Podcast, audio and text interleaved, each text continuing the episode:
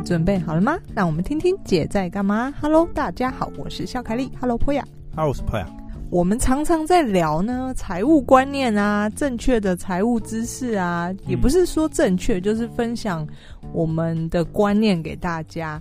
那我前几天看到了一篇文章，一篇文章，我觉得蛮有趣的，是刚好他在讲这个是一个。换日线就是换日线，其实是也是蛮有名的网络媒体嘛。体对，嗯、那他在分享一本书的。你好像很多朋友不是也在那边投稿吗？哦，我有一个朋友，那个笑嘻嘻就是啊。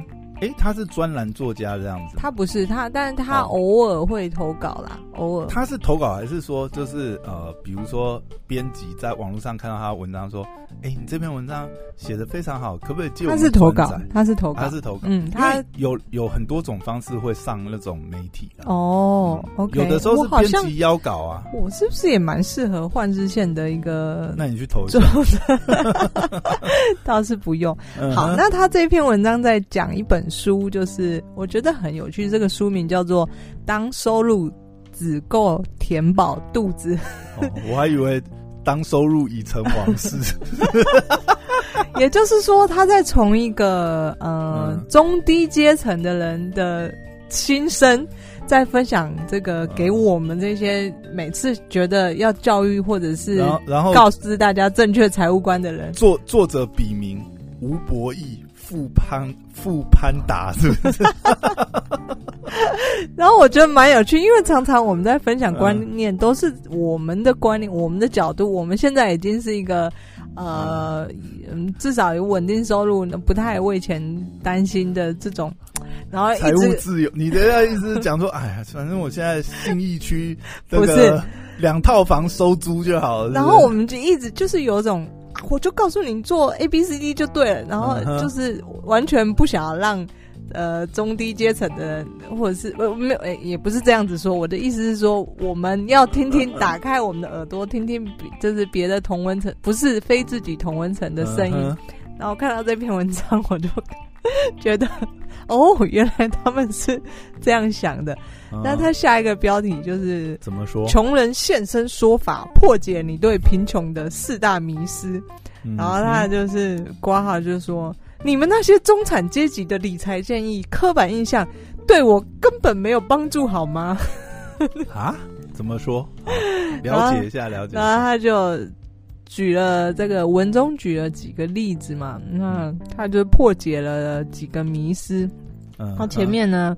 他就说：“这个第一个迷思是这个穷人因为是穷人，所以没有能力搞定生活吗？”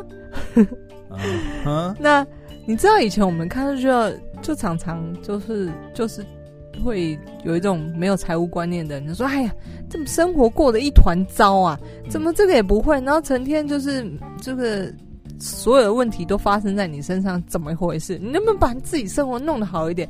你能不能正常的呃作息生活，有有一份好的工作，或者是不要再把自己搞得这么生活不稳定？那、uh huh. 我们不是常常教育这些人吗？哦，呃，OK，对。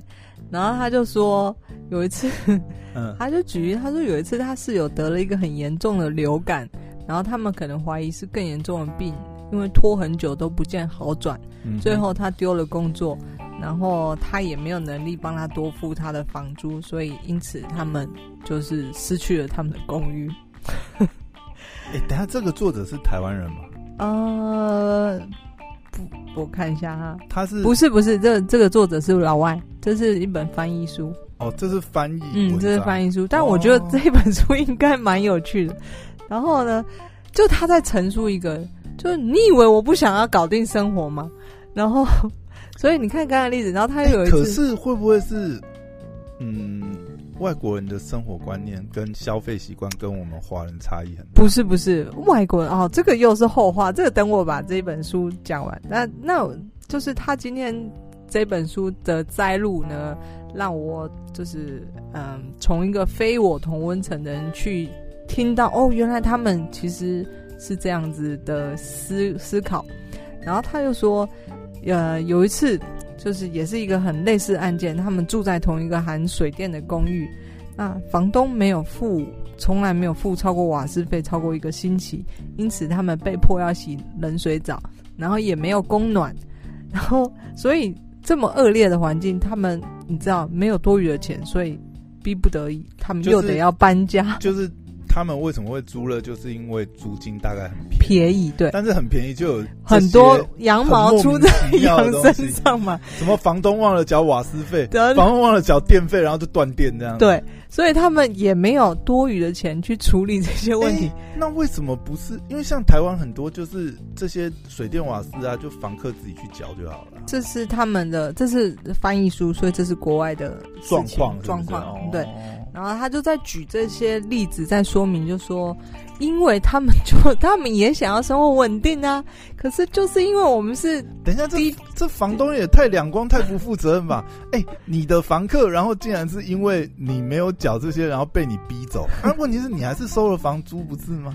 难道这样都看？我觉得他只是想要举例告诉、嗯、告诉大家，就说，哎，我也想要我生活稳定啊。可是因为我没有多余的钱，所以当状况来的时候，我就又要去把我的生活变得又不稳定。比方说他要搬家啊，比方说他可能呃因为感冒就失去了工作啊，等等之类的。所以他这第一个迷思就是说，穷人因为是穷人，所以他们没有多余的钱可以把生活搞定。那第二个迷思，他就在讲说。就是我们这中产阶级人都这阶级的人都会觉得，哎、你们穷人为什么不学着理财呢？就就就是嘛，就我们常常会告诉哦，理财观念非常非常重要啊！你们如果想要变，就是变成中产阶阶级的人，当然呃要先学着理，要学着理财啊。然后他就讲一个很实际的，他就说，你知道吗？当你手上没有任何财务缓冲的时候，而这些财务缓冲可以不让你的生活变成乱七八糟失控，你知道他妈的有多么困难吗？我觉得这可以理解啊，就比如说，我觉得像，比如说以前像学生时代，嗯嗯，我不知道你有没有那种经验，就是你学生时代，然后你没有打工，嗯，然后可能生活费是父母在供应的时候，嗯，嗯，那你知道有时候。那个时候还没有什么财务观念的时候，嗯、那你常常可能，比如说哦、呃，假设啦，我我有点忘记我那时候钱为什么花那么快。嗯、比如说，有可能是你特别喜欢某些 某个明星，然后你要买他的唱片，或者是呃，你就莫名其妙跟人去聚餐，然后看电影，什么吃喝玩乐。对。然后后来发觉，哎，钱都不见，怎么去哪？那个第一个礼拜过去以后，账户可能只剩下。这个几千块，然后你还要过三个礼拜，嗯，然后你就开始过着每天吃泡面，然后吃那个。我有一个月光族的朋友就是这样子，白吐司，然后要撑三个礼拜之类的这种 生活。你有过过这种生活吗？我没有。哦，对，我曾经有啦，但是那就是自从那个，然后就让我。其实我没办法想象，哎，就是我有一个真实的朋友，就是你，你还没有完全没有财务观念的时候，你有可能会。就是入不敷出的状况。嗯，我都会觉得，就站在我的角度，我就会就像他，你从来没有就是没有，哎，真的没有。然后呢，Okay. 然后他就，所以我没办法理解啊。你，你也没有说开始工作以后，因为不小心卡刷太多，然后突然那个 那个月就没有钱，然后就要撑到下个月发薪日这种。没有。然后我每次听到这种真实的状况在我周遭发生，嗯、我就觉得怎么可能？所以呀、啊。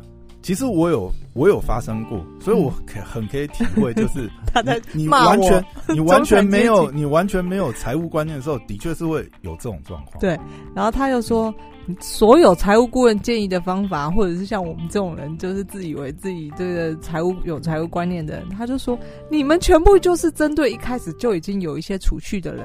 对穷人一点帮助都没有，没有那个那个就太早啦。你本来就你 你没有你没有积蓄，那那个生吃都不够了，对不对？是温饱都不够了，哎，你还谈什么储蓄？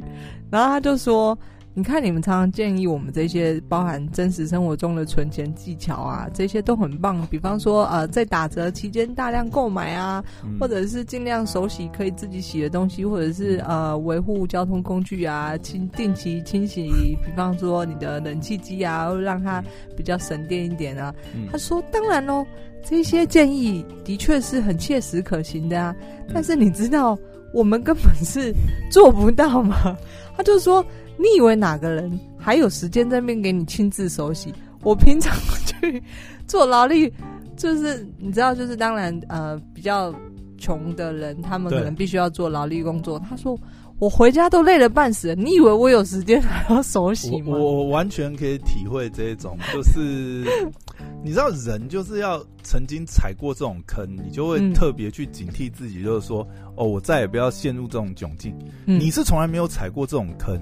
我没有，我很小心我的，就是一直都是保持的很有弹性这样。对，我我再举一个，他也说的让我就是，哎、原来是真的是这样。他就说，我刚刚不是举例说，哦，要定期保养我们的一些机器，什么冷气机啊、电扇或什么，他就说，你知不知道这些能够一清一洗再洗的这些这个机器？这这这是这个品质一开始就是要花钱的。欸，可是你知道吗？你这样让我想到，就是就像你之前也有介绍过，嗯，呃，一些这一种就是游牧民族的人，对对，你就会发觉，如果他是这种呃生活习惯的人，他们的。自我动手能力会很强，因为他就是没有那么多的能力去买。对，比如说他好的品质的东西，比如说呃，一个是当然是他可能没有办法，就是经常的这个呃更换。嗯，那一些生活必需品可能都是二手的状况，嗯、那又既既然是二手嘛，嗯，那就常常会有一些小问题。嗯，那如果他又没有办法去修理的话，他没有自己 DIY 的能力的话。那那个费用就太高了。对，然后像接着你的话，他就下面举例说，比方说一个好的面包机要也许三十美元，但明明我就是已经穷到我只能出十美元，那我当然就花花钱买十美元，然后就常常坏坏掉啊。你这样让我想到我之前就是呃。认识几个老板，然后嗯，有的时候会在聊他们刚创业的时期的事情啊。嗯，你知道他觉得每个人那个五花八门、十八般武艺都有，你知道啊？有的就是那不就跟我一样吗？你你你听哦，你就是比如说呃，这个呃办公室对粉刷嗯自己来自己来，然后门禁。去跟门禁公司这个询价以后，嗯，我靠，五六万七八万，然后你知道他怎么干吗？怎么弄？淘宝弄个几千块，然后自己装、自己设定，然后网路线自己拉，那个。会议室的那个桌子，然后仓库的那个层架自己钉，自己买木板，然后自己钉。我虽然没有把我的财务陷入到危机，嗯、就是真的入不敷出，嗯、就是，但我们也是很拮据的在花。就比方说，你刚才举的例子，像呃，我刚开始做旅馆的时候，所有的呃基础建设真的没办法做的，我们叫人家来。床自己买组合床，自己 刷，油漆自己刷。地板自己贴，就是乐色自己清，就是你承 你承租嘛，然后不，因为你知道很多人是直接找清运公司哦。哦，但是你如果连那个钱都花不起，你就是自己干。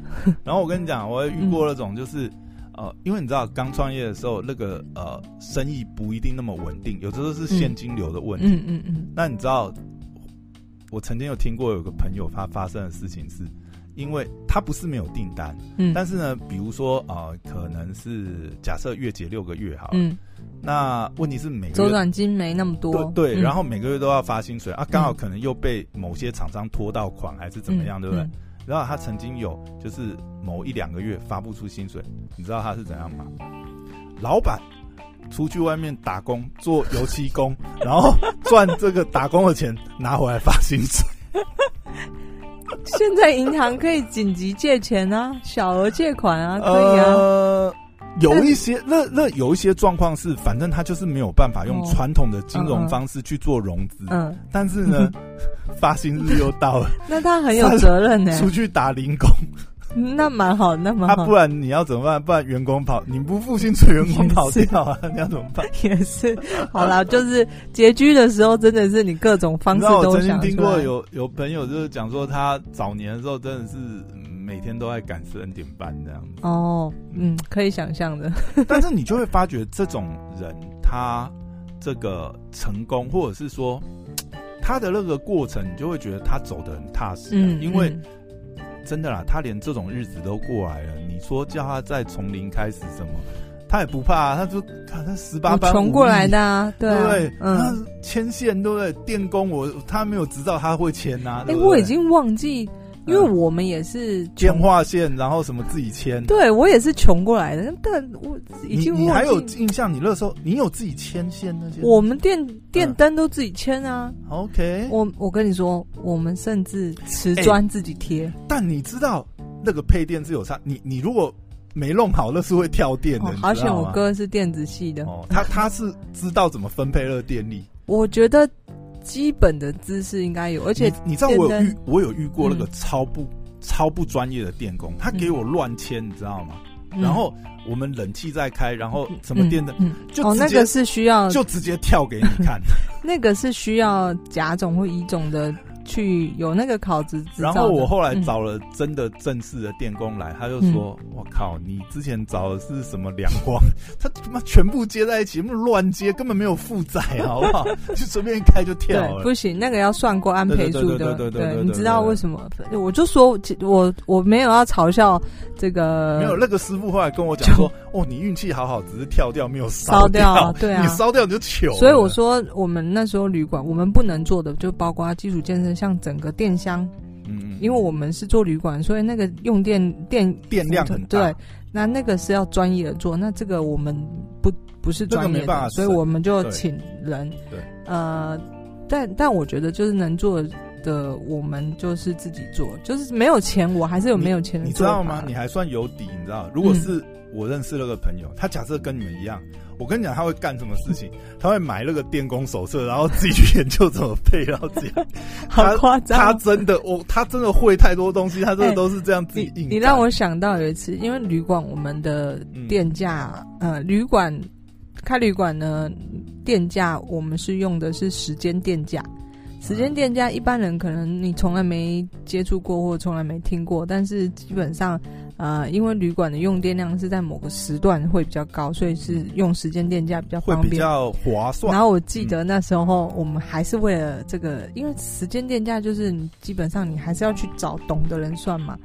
那后来其实我们是自己算，但是我们不是乱算，我们是有根据的去算，因为。很好算嘛，我的房间最大的，你把最大用电量抓出来，然后这个设备呃耗电量呃几安培，然后一小时多少，电压多少，所以我们很好算，因为旅馆耗电的就那些最大耗电。欸，可是你们是什么样的契机发觉说，欸，或许算这个时间电价对你们比较划算？嗯，旅馆这个也是我我哥哥提的。但是我的应对，反正他也是，他可能从一些管道就是发觉，哎，这可能是一个。虽然我们不是本行、本业、本科系念旅馆业，但是我们做中学蛮多东西的，所以最后改时间电价，我记得我们去算出来的时候，然后我自己去这个台电去递单的时候，然后那个承办就说：“哈，你们自己算的吗？” 因为，因为你知道，因为他一定是看你那个，一看就是，哎、欸，你这个，你这个为什么不是制式的表格？因为他们一定会有一个制式的缝，嗯、他们就很容易去看，就是说，哦，好。他只是他很惊讶我们怎么会算，嗯、就是我们没有差太多，这个都可以再改。但你不是乱算，我们不是乱算，嗯、对。那所以就是呃，没有钱，我们还是做没有钱的事情。欸、你知道吗？我觉得这就是创业很重要一个能力，就变成是说。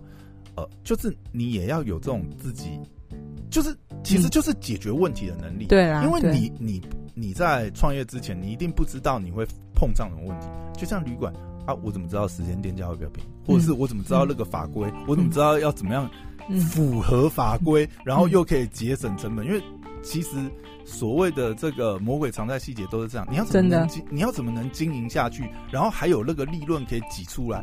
而且我觉得很多时候是。假设同业之间有一些交流的时候，或者是说异业，我最喜欢去找异业的老板聊天。嗯、为什么？因为同业你有时候真的很难啊。嗯、我我，你同业要怎么交流？我们就是也是一个竞争者，但是你找异业，你会发觉，因为大家异业嘛，反正没有太直接的竞争关系。有时候一些省钱的方式，你会听到一些，你就会觉得。哦，原来还可以这样子省，这样还可以挤出利润。我回去也要来设计一下，因为真的，你很多其实很多东西其实节省下来，那个利润就是省出来，嗯、就是挤出来。对，你你如果大家都，我、哦、靠，你都是这种后亚人后亚郎式的创业，你全部都请外包什么东西，嗯，那你利润就给人家赚走。对啊，对啊，对所以呃，我今天就是。现在我们的生活就属于中产嘛，那我其实也是从穷人走过来，所以我们今天讲这一集，我并没有要嘲笑这个谁的意思，我只是觉得很有趣，就是呃，从一个不同同温层的人在讲的事情，就是我可以看到哦，原来他们是这样。那我们再回到就是迷失三，他说他就举个例子，他说。哎、有钱人都会认为我们这些穷人花钱在游戏机上是一个很可耻的行为吗？然后他就说：“那你那个有钱人应该要下地狱。”他说：“你以为我们全家人花在游戏机上面那笔钱，其实是得到好几百、好几百个小时心满意足的时间。”他就说：“我们穷人最在乎的就是找到现实压力的出口。”打游戏是我们唯一已经最奢侈的花费，就不需要花太多的钱。欸、所以这个这个我也深有同感，你知道吗？我其实完全我看到这边写，我才因为我老实说好，我我举手，就有时候我都真的会觉得，为什么你常常会看到有一些人就是一直抱着手游在玩啊，或者什么，然后我自己因为我们。创业其实有真的太多杂事要忙，或者什么，我我们基本上很少闲下来或休息的时间。然后，所以有时候我看到路边有年轻人在打手游或者什么，我就会觉得，怎么又在打游戏？你们那边想一点，就是这个正式做。可是你知道吗？现在有很多，比如说呃，放置型手游，或者是很多游戏的类型。嗯它其实是就是你可以用很片段的时间，比如说四五分钟就一场，嗯，嗯，但是你知道，当然我是一个会玩游戏的人，嗯，我要这样讲就是说，有的时候这也是一种很好的舒压方式，就是它其实不会占用你太多时间，嗯，就是说你哪有？我常常看打游戏的人一直我的我的意思是说，那要看人呐，啊。当然，如果你一直花那个时间在上面，你会吃掉你太多做正事的时间，嗯，嗯，嗯，但是有的时候，嗯。你真的需要一个舒压的管道，其实我觉得那是一个蛮经济的方式，嗯、就是对，你不用花费很多，但是呢，你知道你有时候需要一些疏解的方式，嗯，嗯然后对我来讲的话，我我觉得我一直那么会喜欢逛书店，我也是，嗯，书看书或者是逛书店是一个 CP 值超级高的一种休闲方式，我觉得，嗯、而且你还可以获得知识，对，对不对？对，所以我就看到在迷失三的时候，就以我们中产的人每次都觉得干嘛打游戏，一直那些年轻人浪费时间。结果他讲这样，我才哇，哎，真的哎，其实对他们来说，你拜托你随便报一个，你随便报一个健身房什么东西的一个月月费就多少，人家这个对不对？他说没有花多少钱，对，他意思是说我们穷人。这个已经是我们觉得最有经济效益的舒压方式，为什么不能做？然后我就觉得没有场地空间的限制。对啊，然后我就觉得，哎、欸，哎、欸，是真的哦。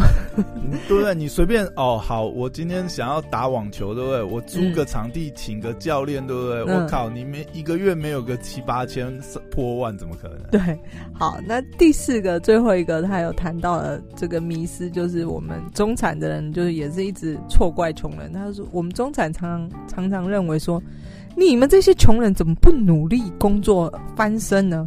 老是一些就是看起来很很不努力呀、就是浪费人生之类的。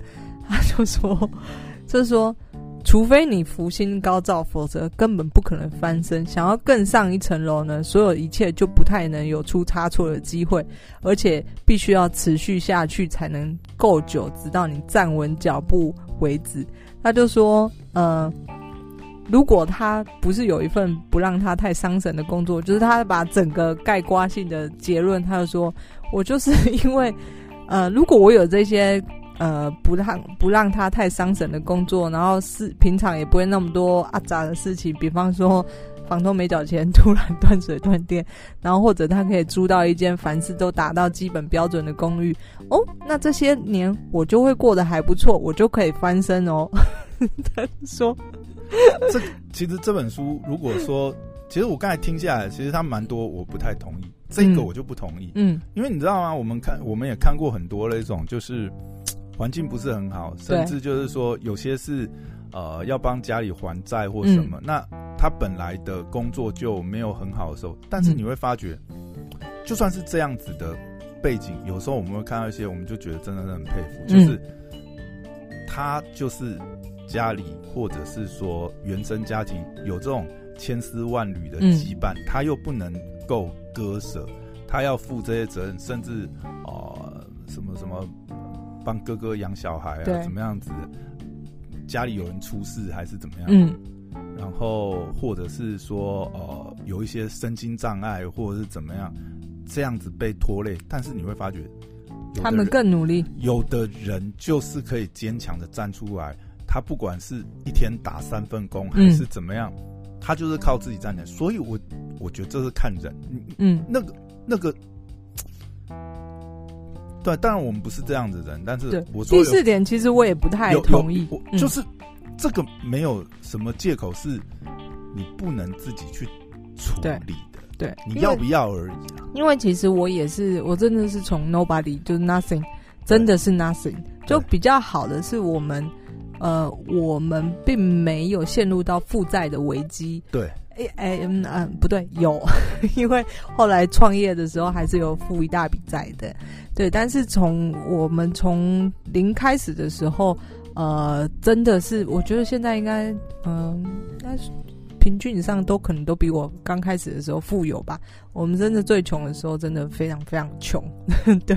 所以就是我不觉得好像，嗯，如果你今天经济环境不好的话，你就就觉得就怨天尤人啊，是我的条件不好，所以我才这么样这么样之类的。就是呃，机会是掌握在自己手上，这个。这个生活呢，或者是绝对不可能是一路顺遂的。那你如何呃一路过关斩将啊，或者是呃这个打怪啊？真的，这就这人生走来，就是这这几年来，嗯，遇过这些危机或者是困难啊，我就越能理解。每次你都就是只能呃很正面的告诉自己说：“天将 降大任于斯人也。”必先劳其心志，苦其筋骨，什么什么所不能为之类的话。嗯、那我觉得这个的确哦，就是嗯，千万不要一直抱怨自己的这个这个出身。其实这种状况，我我会我会比较倾向是那种天助自助者，因为、嗯、因为你知道，很多时候是这样，就是嗯，当然我不是说卖惨呐，但是。嗯呃，你会发觉就是说，你你你有时候会接触这种他的经历就是这样，而且很多时候他们的确会卡在那里，就是说，因为他是这样子的环境，他其实真的也没有办法，因为呃，或许他也没有一些呃一些特殊的嗯这个专长嗯，然后呃。过往的求学也可能是因为这些家庭背景，他没有太好的经历、学经历，嗯，可以让他去找到比较稳定安稳的工作。可是，你知道社会有非常多活下去的方式，甚至就是呃，我可以说很多时候啦，就是呃，尤其我觉得台湾，你真的是你想要活下去，然后你真的想要赚一份稳稳当当的薪水。